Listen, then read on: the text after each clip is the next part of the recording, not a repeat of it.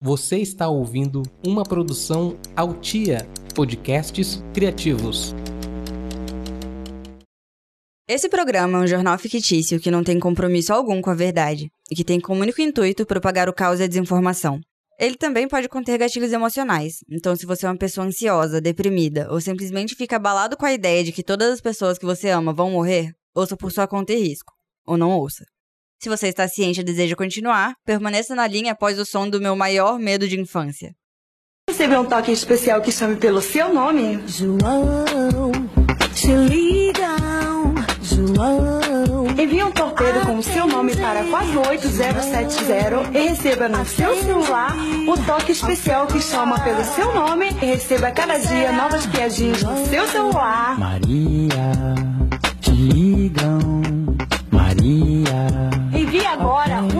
com o seu nome para 48070.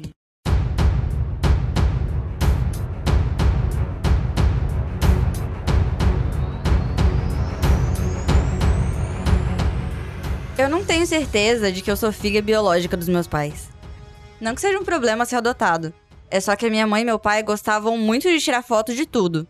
Tem foto da minha mãe gestante carregando minha irmã mais velha na barriga, foto do meu irmão mais novo recém-nascido ainda na maternidade, e não tem nenhuma fotografia minha antes dos 3 anos de idade. Queria que a resolução desse mistério fosse algo tipo eu descobrindo que sou filha de algum milionário excêntrico que morreu e deixou toda a herança para mim. Mas a verdade é que não existem registros porque eu era um bebê muito feio. Mas não um bebê feio que os pais achavam bonito. Até meus pais tinham consciência de que eu era um bebê feio. Por isso eles não tiraram foto de nada, em momento nenhum, como se eu fosse um crime a ser ocultado. Minha feiura foi diminuindo com o passar do tempo, de modo que quando eu tinha uns 8 ou 9 anos eu era só esquisitinha. Uma coisinha magricela e cabeçuda que parecia muito com pirulito. E hoje eu até que sou bonita, mas dependendo da roupa, eu ainda pareço um pouquinho com pirulito. E o programa de hoje é sobre isso. Seja bem-vindo, esse é o Bom Dia Estou Morrendo e eu sou a Milena, a sua apresentadora. Próximo ao Dia das Crianças, grande marca de cosméticos se junta a Babalu para lançar linha de beleza com cheiro de chiclete e central de controle de intoxicações se aproxima de um colapso. Na última semana, a marca de cosméticos Oba trouxe um lançamento muito esperado por todas as crianças que, assim como eu, amam comer cosméticos e maquiagens. Uma linha inteira de beleza com cheirinho de chiclete. Após o lançamento, a Central de Controle de Intoxicações teve um aumento de 82% de ligações em seu número de emergência. Questionado sobre o aumento de ligações e internações, Marcelo Mendes, o diretor do Centro de Intoxicações, diz estar desesperado e aconselha que os pais mantenham os produtos fora do alcance das crianças, exceto o gloss, que é seguro para consumo. Como especialista em me alimentar de cosméticos variados, eu posso afirmar que os produtos que fazem espuma no geral não são agradáveis para consumo, mas hidratantes e maquiagens como sombras e pó compacto são totalmente seguros para o seu paladar.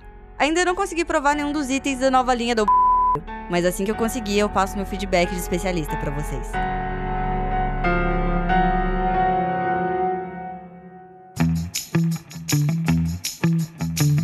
Atenção, jovem adulto frustrado que não conseguiu ligar pro Bom Dia e Companhia.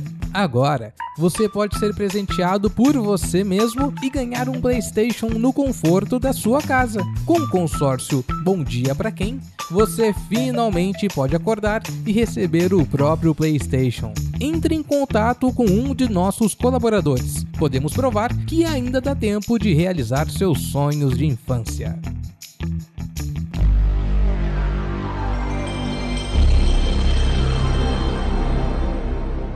Dia, o caralho.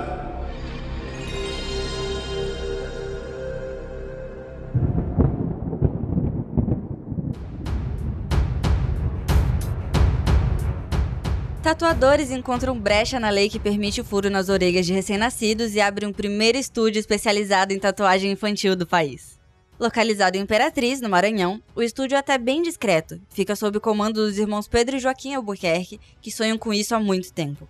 Uma entrevista à nossa equipe, Joaquim diz que desde criança queria fazer tatuagens e colocar piercing. Não entendia por que é que suas irmãs de 4 e 7 anos podiam usar brinco e ele não podia colocar um piercing na sobrancelha, sendo que ambos os procedimentos são dolorosos e irreversíveis. Joaquim cresceu com essa indignação guardada. Ao terminar o ensino médio, ingressou na faculdade de Direito e se formou. Tudo isso apenas para encontrar as brechas na lei necessárias para realizar o seu maior sonho: poder tatuar e colocar piercing em crianças. O estúdio foi inaugurado no começo do ano e já faz o maior sucesso. Pedro, tatuador e sócio de Joaquim no estúdio, diz que adora trabalhar na área. E que no começo tinha um pouquinho de medo, mas que as crianças são muito mais decididas na hora de escolher uma tatuagem. O que mais costumo fazer é logo de super-herói. Mas também já tatuei personagem de jogo e teve até uma vez que uma das minhas clientes de 8 anos trouxe uma boneca para se tatuar junto. Achei muito fofo. Os negócios em família estão aumentando. As irmãs mais novas, citadas no começo da notícia, já cresceram e agora são graduandas em medicina. Pretendem se especializar em dermatologia e abriram a clínica especializada em remoção de tatuagens a apenas algumas quadras de distância do estúdio. E agora vamos para o quadro de participação do ouvinte, em que você, ouvinte, pode participar mandando áudio de até um minuto para o meu Telegram, que é www.mlna, igual a todas as minhas redes sociais. E depois de tantos episódios, eu percebi que estou ocultando uma informação muito importante. Você pode sim mandar um áudio pelo Telegram, mas para saber o tema do áudio, você precisa me seguir no Instagram, porque é lá que eu costumo avisar e pedir os áudios de vocês. Então, se você quer saber as atualizações sobre o roteiro e o tema exato do áudio que eu vou precisar no próximo episódio, me segue lá no Instagram, que como eu já disse é www.mlna. E eu não tô fazendo mistério para ganhar seguidor, como eu disse no começo do episódio, eu sou bonita, eu não preciso disso é que quando eu gravo esse episódio aqui, eu realmente não faço ideia de qual vai ser o tema do próximo. E aí fica um pouco complicado dizer para vocês um negócio que nem eu sei ainda. Recado dado, vamos pro áudio de hoje, que é da Carol. Olá, ouvintes do Estou Morrendo, eu sou Carol, falo de BH. E queria contar da vez que eu tava brincando lá em casa com uma amiga da minha idade. E a mãe dela tava lá e os irmãos mais novos também. Então, se a gente tinha uns 7 anos, os mais novos tinham 5 e 3. E eles estavam atrapalhando a gente brincar de cabaninha no quarto. Então, nós amarramos as mãos deles para trás e amordaçamos eles com fita crepe.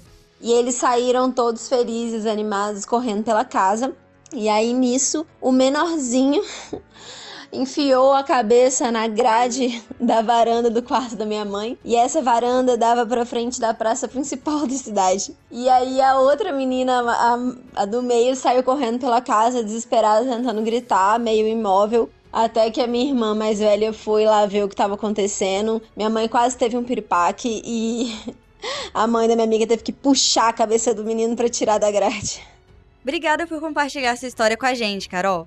Eu também já passei pela situação de ser amarrada de brincadeirinha pela minha irmã mais velha. Não lembro da história porque eu tinha uns 3 anos, mas segundo telespectadores, minha irmã e minha mãe no caso, minha irmã tava brincando de me amarrar com uma corda e foi toda orgulhosa chamar minha mãe para ver a obra de arte dela. Que era eu, aos 3 anos, amarrada com a corda como se tivesse invadido a casa e me amarrado. Minha mãe tomou um susto e depois do susto talvez tenha batido na minha irmã. Talvez não.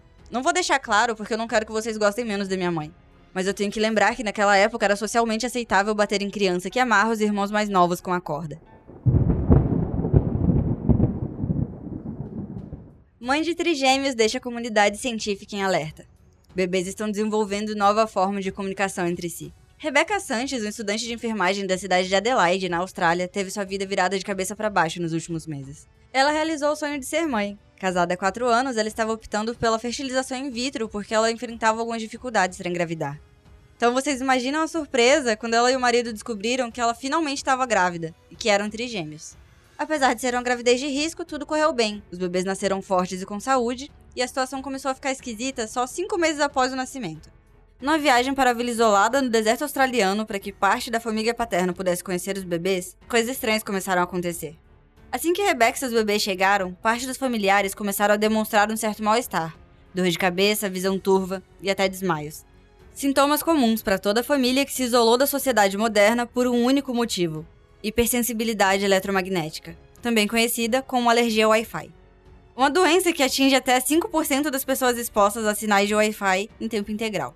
Eles reconheceram sintomas, mas eles não entendiam de onde as ondas eletromagnéticas estavam vindo, já que Rebecca e seu marido haviam tomado todos os cuidados necessários para não submeter a família a nenhum mal-estar. A única solução era um medidor de eletromagnetismo que a família deixava guardado para emergências. E no meio da família inteira desmaiando e passando mal, Rebecca fez uma descoberta incrível. As ondas eletromagnéticas estavam vindo diretamente da cabeça dos seus bebês, que estavam emitindo ondas para se comunicar entre si. Rebecca levou seus bebês correndo para o hospital, acreditando ser algum caso de contaminação, coisa que já foi descartada. Após o ocorrido, cerca de 38 bebês australianos já demonstraram conseguir emitir sinais eletromagnéticos semelhantes ao Wi-Fi para se comunicar uns com os outros que eles estão tentando dizer?